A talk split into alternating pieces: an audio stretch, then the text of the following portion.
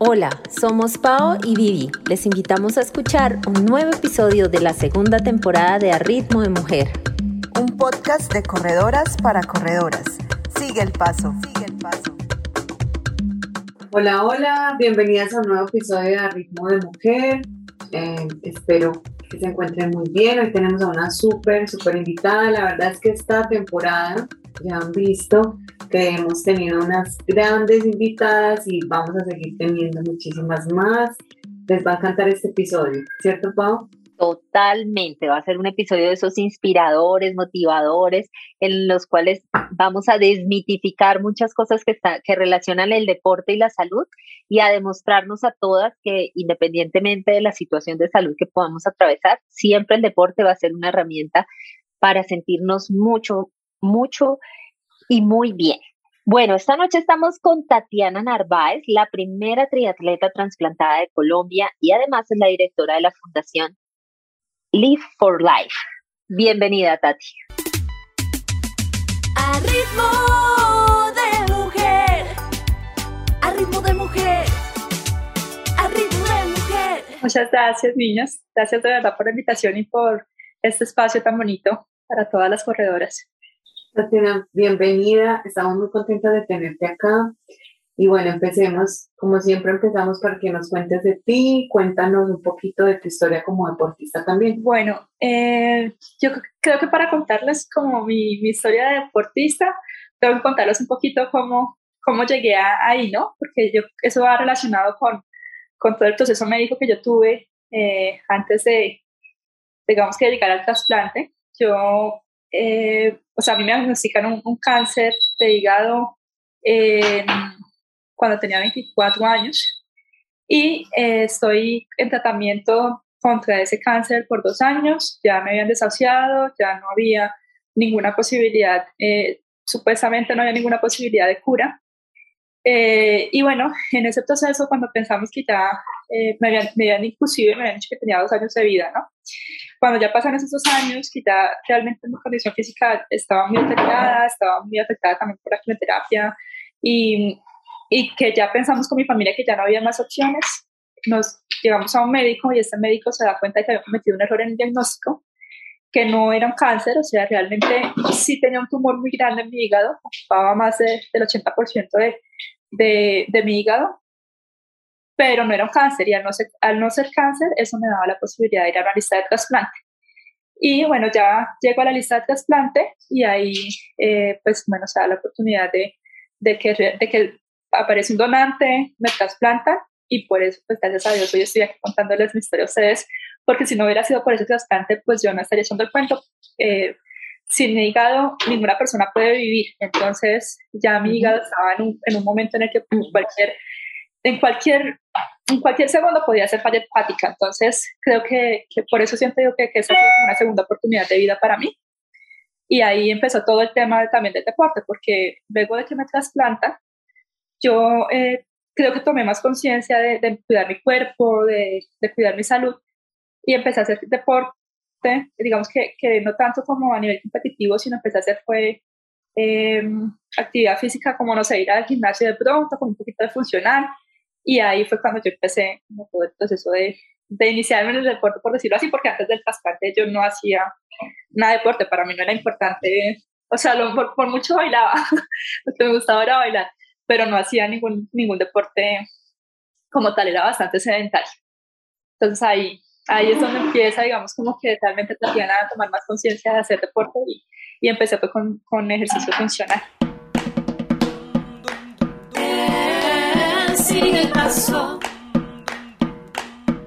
A ti cuéntale a nuestras oyentes cómo es el proceso de un trasplante, qué pasa antes, durante y posterior a la cirugía.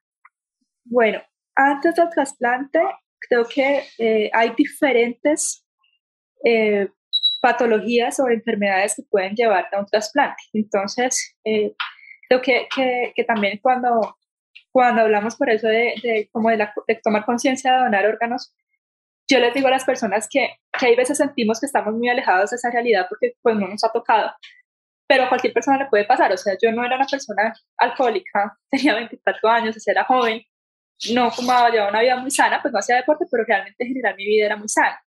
Entonces, ¿quién puede necesitar un trasplante? Cualquier persona. Adulto, eh, puede ser un niño, puede ser un joven, mujer, hombre, no importa, cualquiera puede necesitar un trasplante. Entonces, eh, antes del trasplante es, eh, es un tema bien complejo porque, claro, como puede ser cualquier enfermedad, puede ser una enfermedad hepática, una enfermedad cardíaca, puede ser algo del riñón. Eso, quiere, eso implica que, que, que, que tú, o sea, algún órgano de tu cuerpo falló y no está funcionando.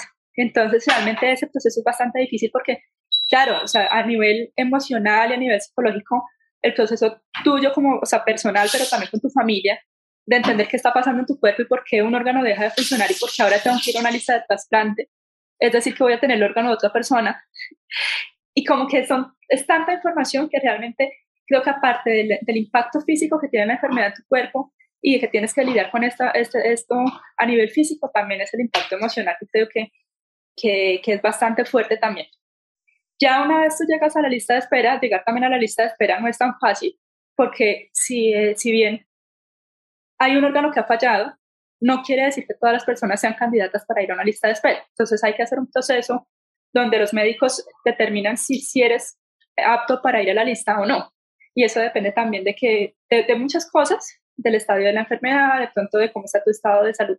Pues aparte, puede estar muy deteriorado, pero si hay muchas cosas que son ellos los que determinan si realmente puedes ir o no. Y cuando ya llegas a la lista de trasplante, ya ellos dicen, bueno, sí, eh, podemos colocarte en lista de trasplante, ahí hay otros factores. O sea, el, hecho de ir a la lista de, trasplante no quiere decir que, que, vas a tener suerte, porque el trasplante es como una lotería, yo siempre lo digo. Muchas personas piensan que, eh, bueno, que tienes plata para pagar y entonces, eh, a ver, no sé, entonces como yo tengo plata, entonces yo voy con el órgano o compro el donante. O sea, eso no funciona así. hay muchos aspectos y muchos temas que van relacionados entre el donante y la persona que recibe el órgano, o sea que tiene que haber compatibilidad eh, de sangre, compatibilidad de, ah, de contextura física, de muchos factores médicos que de pronto pues yo no soy la persona para, para explicarlo aquí porque tampoco es, o sea, o sea yo lo hablo desde, desde, mi experiencia como paciente, pero sí hay muchos factores que, que influyen para que ese órgano realmente pueda llegar a ser tuyo. Y, y también digo que yo me siento muy afortunada porque realmente yo, o sea, yo me gané la lotería con, o sea, pudiendo recibir mi trasplante. Y creo que cada persona que ha recibido un trasplante sabe lo valioso que es.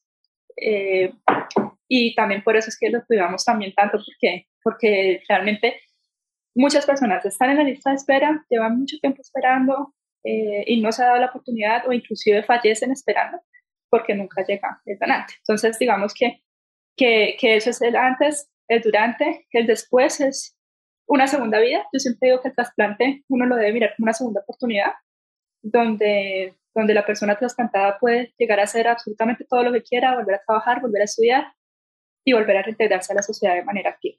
Entonces, creo que esos son como los tres escenarios de, del trasplante. A ritmo de mujer, a ritmo de mujer. Me encanta eso que cuentas. Yo, por ejemplo, no, no, no tenía como tanta conciencia del tema de, de, los trasplantes. Ese, como tú dices, no, lo vemos muy alejado, pues como que no, aunque, y aunque en mi caso también tengo como una familiar que, pues mi hermana, es una familiar, mi hermana, que es trasplantada de córneas. una conocida. Una conocida por allá, me va a matar. Eh, pero bueno, como de córnea, sí, uno dice como que, bueno, pues, es un órgano, pues es muy importante, pero no sé, no pensamos como que es así vital. Es muy chévere eso, como que en cualquier momento todas las personas mira, que eso que tú dices es, también, es precisamente que eh, lo que yo les decía ahorita, es, o sea, cualquier persona cercana a nosotros lo puede necesitar. Y bien como pudo ser una córnea, pudo ser otro órgano, y dijo que siempre hay alguien que tú, tú, piensas y dices, bueno, alguien, no sé, alguien está en diálisis, alguien, o sea, siente alguien como que tú dices, diga, pues, pucha, conoce este caso. Siempre. Pero pues uno no sabe tanto del tema y están ahí. O sea, eso está, eso puede, o sea, no sé, diálisis puede ser porque se tomó un medicamento que le hizo falla renal.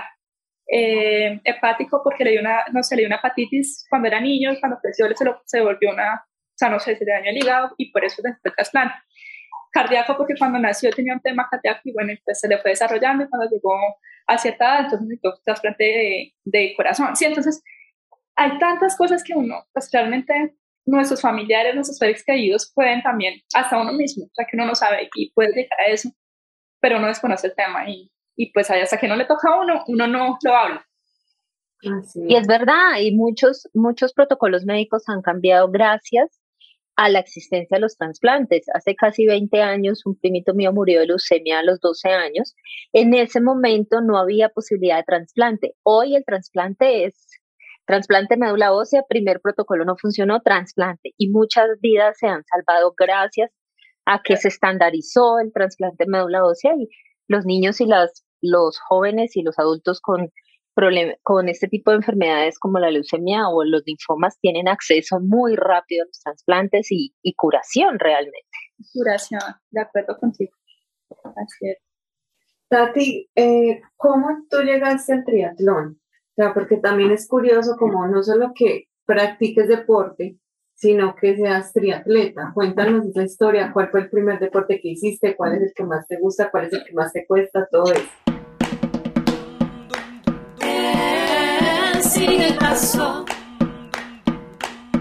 Yo empecé haciendo, haciendo es que funciona porque yo decía, a mí me daba, pues al principio es que uno no sabe muchas cosas y lo, lo de mi trasplante fue como, como que un día, bueno, sí, tiene cáncer, se va a morir, luego ya no tiene, entonces trasplante y luego me trasplantaron, entonces como que todo fue tan rápido que, que a la final, digamos que en ese proceso tuve que aprender muchas cosas hasta de mi propio cuerpo, ¿no? Como empezar a conocerme otra vez, qué podía, qué no podía, eh, con muchos miedos también, porque, porque de cierta manera uno dice, pues, pucha, no sé, o sea, yo siempre digo la, la, misma historia porque, porque es así, o sea, yo, yo decía, ¿qué tal que yo corra, yo camino y se me descuadra algo por dentro y se me caiga?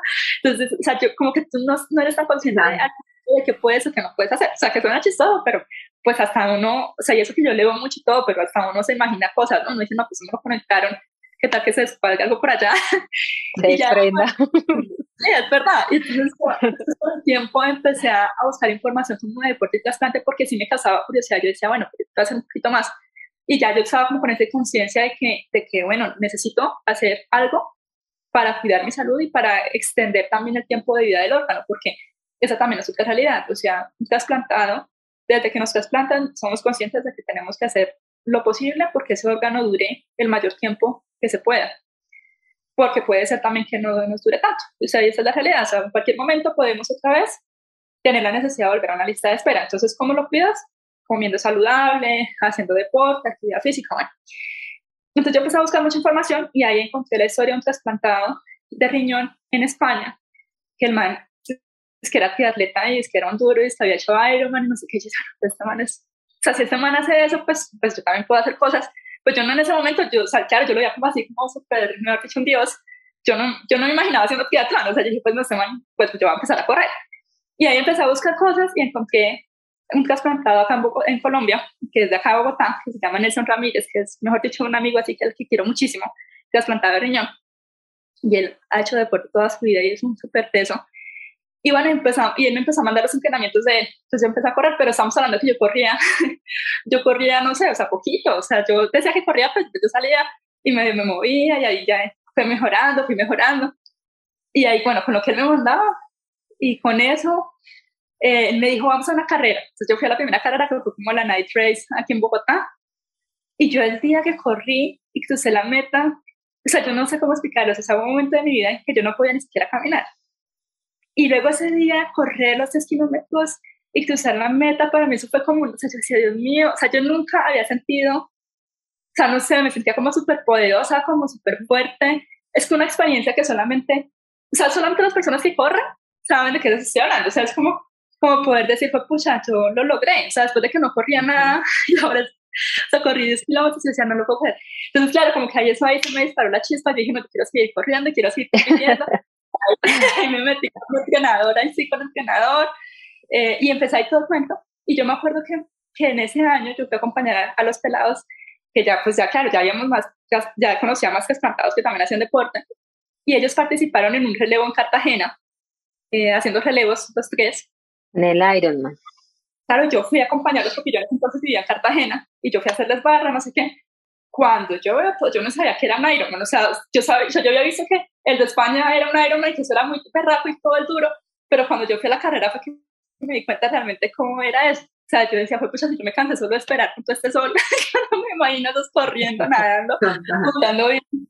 Claro, entonces yo dije, yo quiero hacer esto. Y ahí eh, nadie me creía, o sea, ni mis papás, nadie me tenía fe, porque yo ni nadaba, no, no, no, nada. Y me dijeron, se ponen hace un año corriendo y ahora se van a poner a inventar. Y yo, en serio, era que yo sí quiero, yo puedo, y me lo voy a inventar y voy a hacerlo. Y ahí yo empecé todo el tema que quería hacer teatro y quería hacer teatro. Y ahí empecé, empezó todo el cuento de hacer teatro.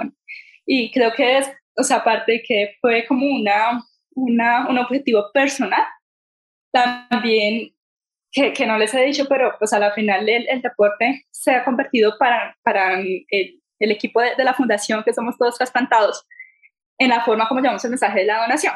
Entonces participamos en competencias y en esas competencias lo que hacemos es darle visibilidad al mensaje porque decimos, bueno, pues cualquier persona que se beneficie del trasplante puede llevar una vida normal como nosotros lo hacemos. Y entonces yo dije, bueno, entonces me voy a poner ese reto porque va a ser un reto para poder, o sea, no sé, darle visibilidad. En este momento son más de 3.000 personas las que están esperando en lista de espera. Entonces ese fue un reto como personal, pero también era un reto para poder, eh, eh, o sea, fue un reto que me puse también para poder darle visibilidad a todas esas personas. Y, y, que me daba mucho miedo y que me causó muchas frustraciones y alegrías. Y, y un día estaba contenta, el otro día no quería volver a la piscina y así, pero, o sea, pero, pero realmente fue un proceso muy bacano.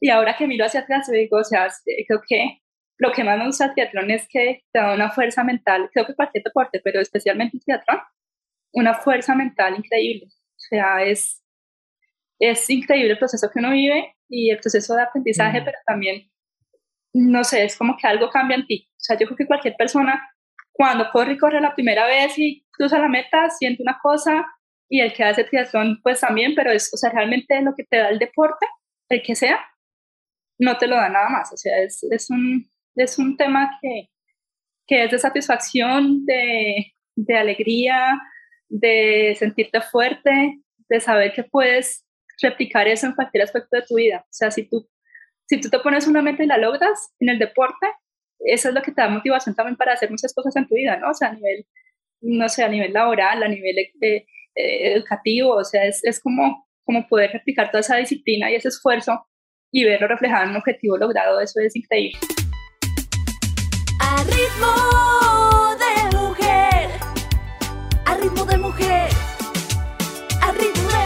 Y así es. Tati, hablando de este tema, pues cuéntanos, cuéntanos cuáles han sido los principales retos que has tenido que afrontar como atleta trasplantada. Por ejemplo, tus médicos, ¿cómo lo tomaron? Si tuviste ese apoyo o fue algo difícil, porque a veces nos desconocemos, la mayoría de los médicos, los beneficios del deporte. Y por eso nos cuesta apoyar a nuestros pacientes cuando ellos deciden afrontar un reto como hacer triatlón. Creo que ha sido un proceso bonito también porque al principio cuando yo empecé, como que ah, está, está, corriendo, pero ¿cuánto corre? Pero como, bueno, pero pilas, pero, eh, o sea, como que al principio era como más un poquito de recomendaciones, ya luego era como que, ah, pero está haciendo todo eso, pero ¿cómo se siente? Y como, ah, pero vea, o sea, sí, o sea, como que ya empezaba a hacer, dejó de ser como pilas, a ser como oiga, bacano, bacano que está haciendo eso, queremos ver qué es lo que está haciendo y cómo, cómo son, o sea, no sé, cada vez que iba al médico y me hacían los exámenes y veían los resultados de, de mis exámenes, claro, en comparación con los que no hacen deporte, la, la diferencia es abismal, porque, o sea, realmente siempre sale todo muy bien, eh, o sea, todo, todo me sale súper bien, entonces como que todo, o sea, como que los médicos empezaron a decir, bueno, pero entonces, realmente sí, sí el impacto sí es muy positivo, y, y, creo que después ya me, siempre me preguntaban, ¿a qué carrera va a ir? ¿Y, y qué va a hacer? ¿Y, ¿Y, qué anda? Y no sé qué. Entonces, como que ese proceso también ha sido muy bonito porque inclusive ahorita eh, tengo un médico, hay un médico que es de, de trasplantes también, eh, que, es que está haciendo como el seguimiento de la parte deportiva. Y eso es muy bonito porque, porque también la parte médica del proceso deportivo es importante y hasta ahora lo estoy teniendo. O sea, digamos que antes no porque pues no, no había como ese interés y ahora sí, sí lo veo y, y eso es muy interesante también, es posible porque se puede replicar en muchos otros pacientes trasplantados que de pronto aún no se han atrevido, no todos sin competir, pero sí que vayan por esa línea de hacer deporte y de, de hacer actividad física para mantener su salud. Entonces eso ha sido bonito. digamos que de retos, para responder la pregunta que tú me hacías, es, claro, o sea, nosotros tenemos que tomar medicamentos inmunosupresores y eso sí tiene un impacto, o sea, lo, lo queramos o no, pues tenemos la condición de trasplante, o sea, eso no lo podemos negar.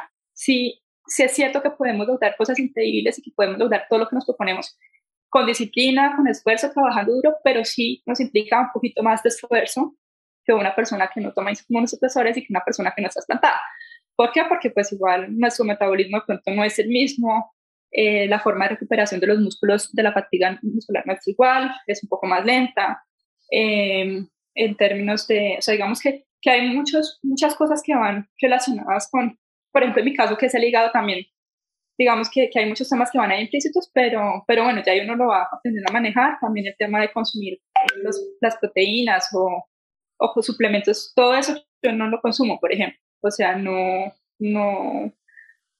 Geles hasta ahora estoy empezando a probar porque ya como que me dieron visto bueno los médicos, pero al principio pues yo no, o sea, digamos que uno no te hace a probar nada que no, que no lo autoriza el médico porque pues a la final también el medicamento que nosotros tomamos se metaboliza por el riñón, entonces yo, yo soy trasplantada de hígado, pero tengo que cuidar el riñón, porque si no me gato bien, eh, puedo afectar el riñón, entonces termino causando una lesión al riñón eh, con algo que se supone que es bueno para mí, que es el deporte, pero tengo que cuidar bien la hidratación, tengo que cuidar lo que, la alimentación que también, que también tomo, y bueno, digamos que, que sí, son muchos retos, también en el sentido de que dicen que los trasplantados no podemos desarrollar masa muscular, lo cual yo pienso que no, no es tan cierto porque digamos que en el proceso de, de, hacer deporte y todo eso, finalmente si tú entrenas y si tú haces una actividad física, el, el músculo se va desarrollando, que de pronto cuesta un poquito más, pero pues sí, sí se da. Y estamos desmitificando muchas cosas con el deporte, entonces eh, sí hay muchos retos, sí nos cuesta un poquito más, pero se puede. Sigue el paso. Tati, eh, ya respondiste un poquito a esta pregunta, pero tal vez nos puedas contar, siendo más específica, cuál ha sido el papel del deporte en tu recuperación o en tu proceso en general. Yo creo que ha sido fundamental porque, eh, digamos que la parte física, eh, como yo les decía, el, con los medicamentos que tomamos, el deporte lo que hace es que disminuye en, un porcentaje alto los efectos secundarios de los medicamentos. Eh, eso por un lado. Por el otro, yo creo que me siento más fuerte, o sea, físicamente me siento una persona fuerte. Eh, yo soy flaquita, pero, pero soy fuerte.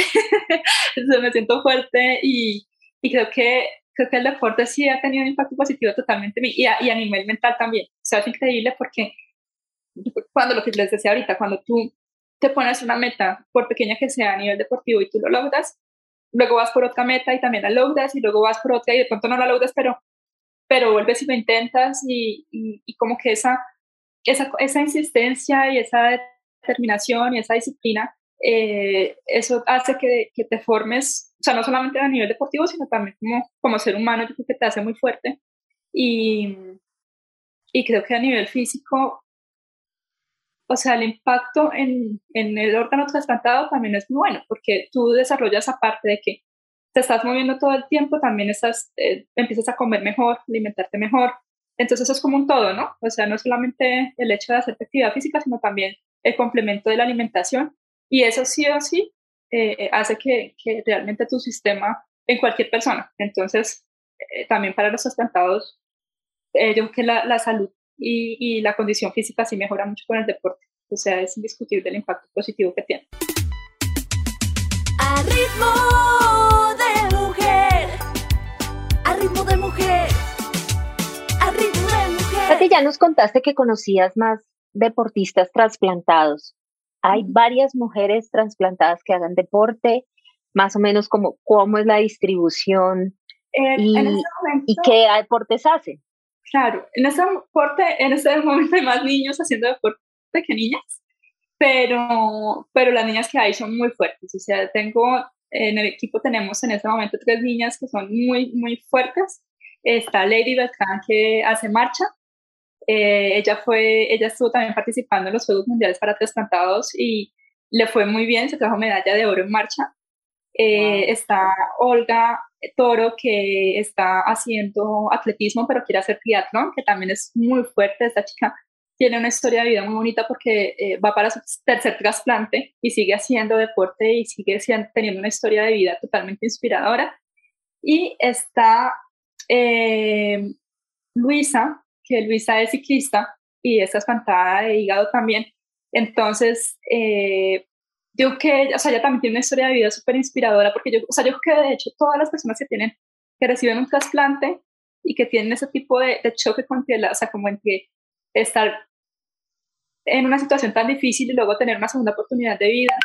Entonces, como que, que realmente estas personas saben y valoran lo que, lo que es eh, eh, estar aquí, ¿no?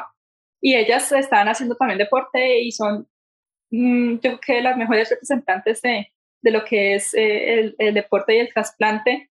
Y, y, como mujeres también yo creo que son excelentes líderes y, y, bueno, con ellas, ellas hacen parte del equipo y ojalá en algún momento tengan también oportunidad con ellas porque tienen unas historias de vida supremamente inspiradoras también. sí, claro que sí, nos encantaría. Hablando de esto, Tati, ¿cómo, ¿qué consejo das tú o, cómo hacer para motivar a más mujeres no solo que sean mujeres trasplantadas, sino en general también como mujeres que tengan como alguna condición de salud o que tengan alguna condición de discapacidad, como ya también hemos tenido invitadas acá, a hacer más deporte, cómo vencer esos miedos. Al final la motivación funciona para todas las personas, porque también hay veces que tenemos como esas, esas, eh, esas limitaciones también las tenemos en la cabeza, ¿no? Hay veces, creo que las personas que no tienen ninguna condición eh, médica se ponen más limitaciones que las que las tienen, ¿no? Entonces, creo que para cualquier persona que en este momento quiera empezar a hacer deporte o que ni siquiera lo haya considerado, eh, sí, yo, o sea, yo les diría que, que no hay nada que, se, que nos quede grande, o sea, al final es, es eso, ¿no? O sea, cuando tú realmente quieres algo con el corazón y cuando realmente deseas hacer algo, eh, lo más importante es empezar, o sea, tener las ganas. Y una vez tú empiezas, tener la, la, determinación y la disciplina. O sea, no, uno empieza un proceso y no todos los días son bacanos y claro, uno siempre sube la foto a, Instagram o, la selfie eh, después del entrenamiento contento y, y, esa, pues sí, eso es bacano porque es la sensación que uno tiene cuando termina.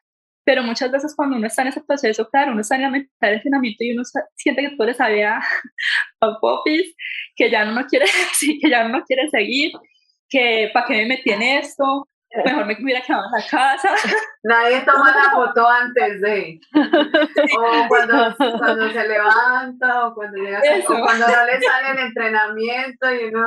Exacto, sí. Uno pasa por todos los estados de ánimo, o sea, también hay momentos en que uno se siente fuerte y uno va corriendo, o va montando bici, o va haciendo la actividad que vaya haciendo, y uno está pensando como, pucha, me siento súper fuerte, que bacano esto, sí, quiero, quiero hacer muchas cosas, quiero hacer un full Ironman, y después de que otro día ya no, entonces, como que o sea, el deporte le da a uno todo, ¿no? O sea, le da para todo. Entonces, a las personas que nos han animado a hacer todavía deporte, yo creo que sí, sí es escoger algo que les guste primero.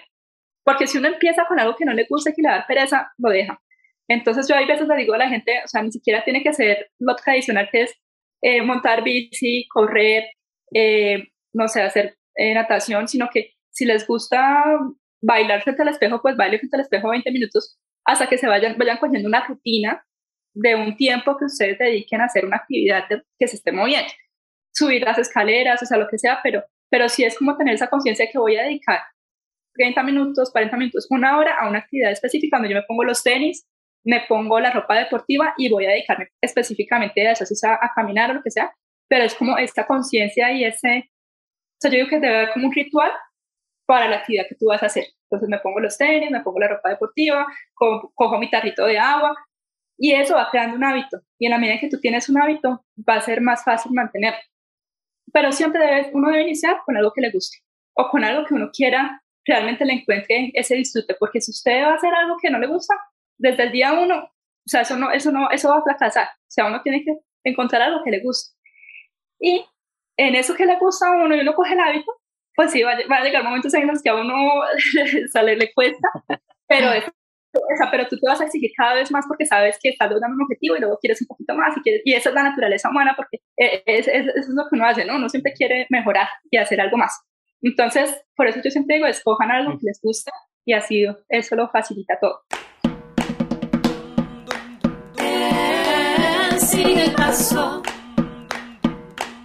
Qué bonito. ¿Cuál ha sido tu momento deportivo más especial o ese sí que atesoras y que se vuelve esa herramienta cuando dices, ya no quiero más, pero te acuerdas de eso y te llenas de valor. Yo que en, diciembre participé en el Ironman Cartagena y fue mi primer, mi primer 73, mi primer medio Ironman. Eh, esa carrera fue lo que les decía ahorita, fue una carrera en la que pasé por todas las emociones, la sufrí muchísimo, eh, pero luego creo que después de que procesé todo lo que me ha pasado, me hace sentir muy orgullosa en ver el resultado. Creo que, eh, o sea, no sé, inclusive cuando, cuando empezamos este reto y estuvimos haciendo como toda la búsqueda de, de, las personas que habían participado, trasplantados, que habían hecho este tipo de carrera mujeres, encontramos que yo, o sea, finalmente yo fui la primera mujer con trasplante de hígado del mundo en hacer esta carrera, o sea, ninguna otra mujer trasplantada de hígado lo había hecho. Y yo wow. Sí, o sea, yo que es, o sea, yo creo que todavía hay veces ni siquiera me lo creo que no haya logrado, porque sufrí mucho, o sea, y de hecho mi entrenador me decía, o sea, ¿tú, tú querías tanto eso que durante la carrera realmente la vida te estaba diciendo, si usted lo quiere, gánese. Porque, o sea, me pasó de todo lo que ustedes se puedan imaginar, o sea, todo. Perdí las pastillas de sal, eh, me maluqué el día anterior, eh, durante la carrera me deshidraté porque, claro, no podía comer, consumir los geles porque iba mal del estómago, o sea, todo lo que ustedes se imaginen, todo me pasó ese día. Y cruzar la meta fue para mí como, pucha, o sea, creo que, creo que lo que, o sea, lo que uno prueba en esos momentos es que realmente la cabeza es, es poderosa, en positivo o en negativo. Entonces, realmente sacar la carrera adelante para mí es como el, el mayor logro de todos, es haber cruzado esa meta a pesar de todo lo que había pasado, eh, creo que ese es el mayor logro deportivo hasta, hasta el día de hoy. Y me siento muy orgullosa y muy feliz de, de haberlo logrado y, y, y, no solamente por la carrera como tal, sino todo el proceso que me llevó a ese día, porque pues a empezar de cero sin saber nadar, sin nunca haberme subido a una, bicicleta de ruta, eh, o sea, yo creo que creo que todo lo valió, todo, todo la pena. O sea, realmente me siento muy feliz, muy feliz. Felicitaciones. Yo estaba ahí, te hice mucha barra. estaba haciendo mucha barra. Ay, qué linda. felicitaciones, que te Tati, de verdad.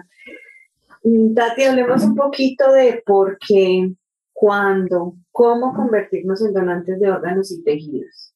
Bueno, en Colombia hay una, una ley ya que es que dice que todas las personas somos donantes de órganos, eh, a menos de que manifestemos de manera expresa lo contrario. O sea, que a menos de que tú digas, no quiero ser donante de órganos y lo dejes por escrito, eh, en teoría todos lo somos, pero en la práctica hay un vacío en la ley, por decirlo de alguna manera, y en la práctica eso no se da porque si al momento de, que fallece una persona, los familiares deciden no donar sus órganos, pues realmente eso no se da. Y eh, por eso es tan importante seguir haciendo campañas de donación, seguir hablando del tema, seguir, eh, digamos que, que, llevando, creando más conciencia sobre esta temática porque, eh, porque es necesario. O sea, realmente hoy, hoy hay más de 3.000 personas en lista de espera en este momento en Colombia y, y la, cifra pues sigue, la cifra sigue creciendo y los donantes siguen disminuyendo porque sabemos que ha pasado el tema de la pandemia, que hay un montón de temas que giran también en, torno a, la donación de órganos y, están, y, no, y hace que, que la labor sea un poco más difícil. En Colombia no hay esa cultura de donación y esperamos que algún día podamos llegar a acercarnos a, a, a países como España que son líderes en, en, esta, en este tema.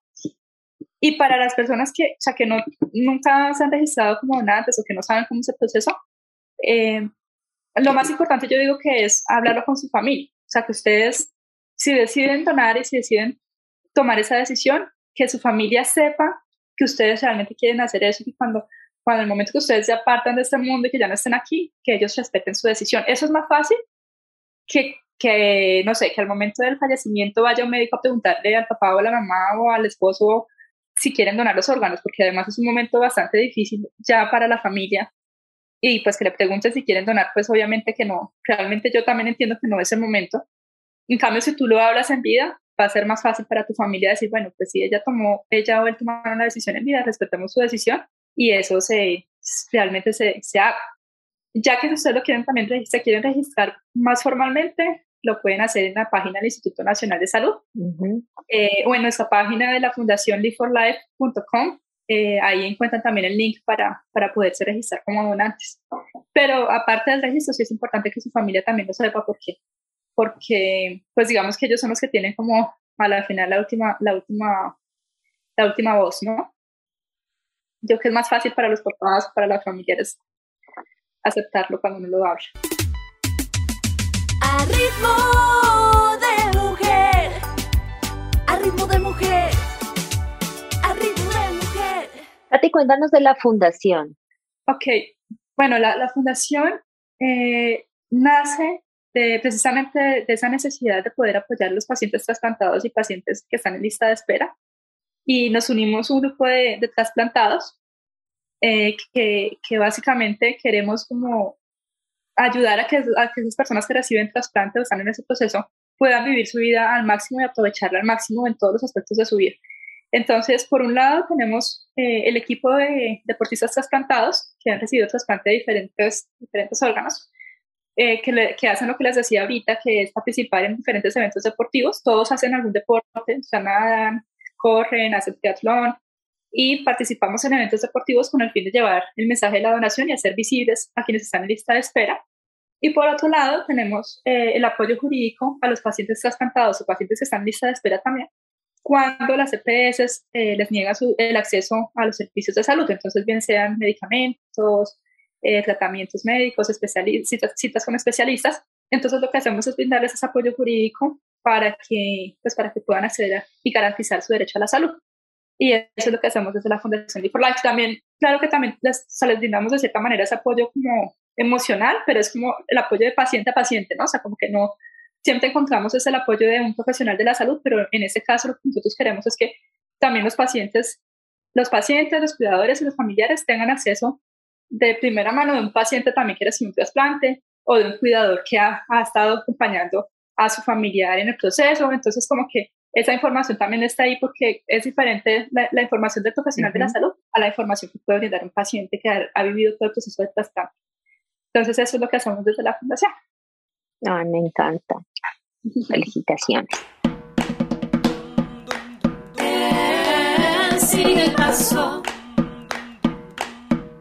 ¿Y cómo te pueden encontrar en redes sociales? A ti, a la fundación. Ah, bueno, eh, estoy como Tati Narváez, eh, TX, tati.narváez TX. Y eh, la fundación es, eh, fundación está como Live, for Life. Espérame, yo les voy a decir bien cómo está porque ya. De todas maneras, nosotras la etiquetamos. Eh, y etiquetamos la fundación. Punto Colombia. Liveforlife.colombia.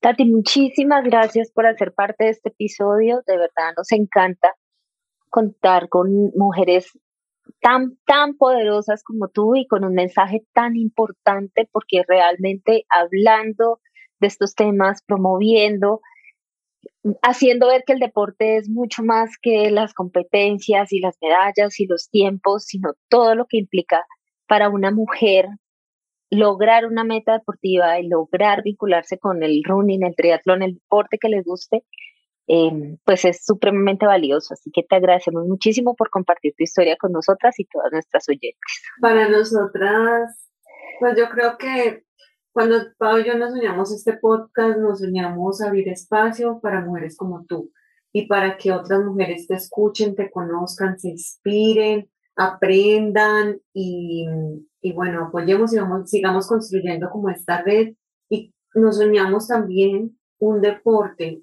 o sea, un espacio deportivo, sea el running, sea el triatlón, sea el que sea, realmente incluyente. Y eso implica mujeres de, de, de todo tipo, ¿cierto? personas de todo tipo. Entonces, la verdad, muchísimas gracias por compartirnos tu experiencia. Es muy, muy valiosa para nosotros. Ay, no, muy lindas. Muchas gracias, de verdad, por el espacio, por la oportunidad, por la invitación. Yo feliz. Espero que no haya hablado mucho. y de verdad, gracias.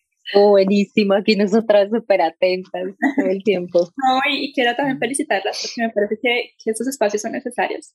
Eh, me parece eh, muy poderoso también porque creo que las mujeres tenemos que, que apoyarnos y, y, creo que en esa medida también poder seguir creciendo y, y, y generar comunidad, que es lo más importante. Así. Imagínate, y tú has abierto una puerta enorme al ser la primera triatleta trasplantada de Colombia y la primera mujer en el mundo trasplantada de hígado que es triatleta. Así que felicitaciones de verdad. De verdad, muchas gracias. Gracias, gracias Tati por acompañarnos. Bueno, chao. Chao. A Ritmo de Mujer es un podcast escrito y realizado por Paola Martínez y Viviana Vélez. La música y la producción general son hechas por Angie y Michelle Loaiza de Symphony Producciones y la ilustración es autoría de Giannia Piacini. Si te gusta este podcast, la mejor manera de apoyarnos es recomendar los episodios con tus amigas y tu comunidad de corredores. Puedes encontrarnos en Spotify, Apple Podcasts, Google Podcasts, Deezer o donde quiera que escuches tus podcasts. Gracias por escucharnos. Esto ha sido todo por hoy. Les invitamos a seguir el paso de A Ritmo de Mujer. Un podcast para todas. A ritmo ritmo de mujer.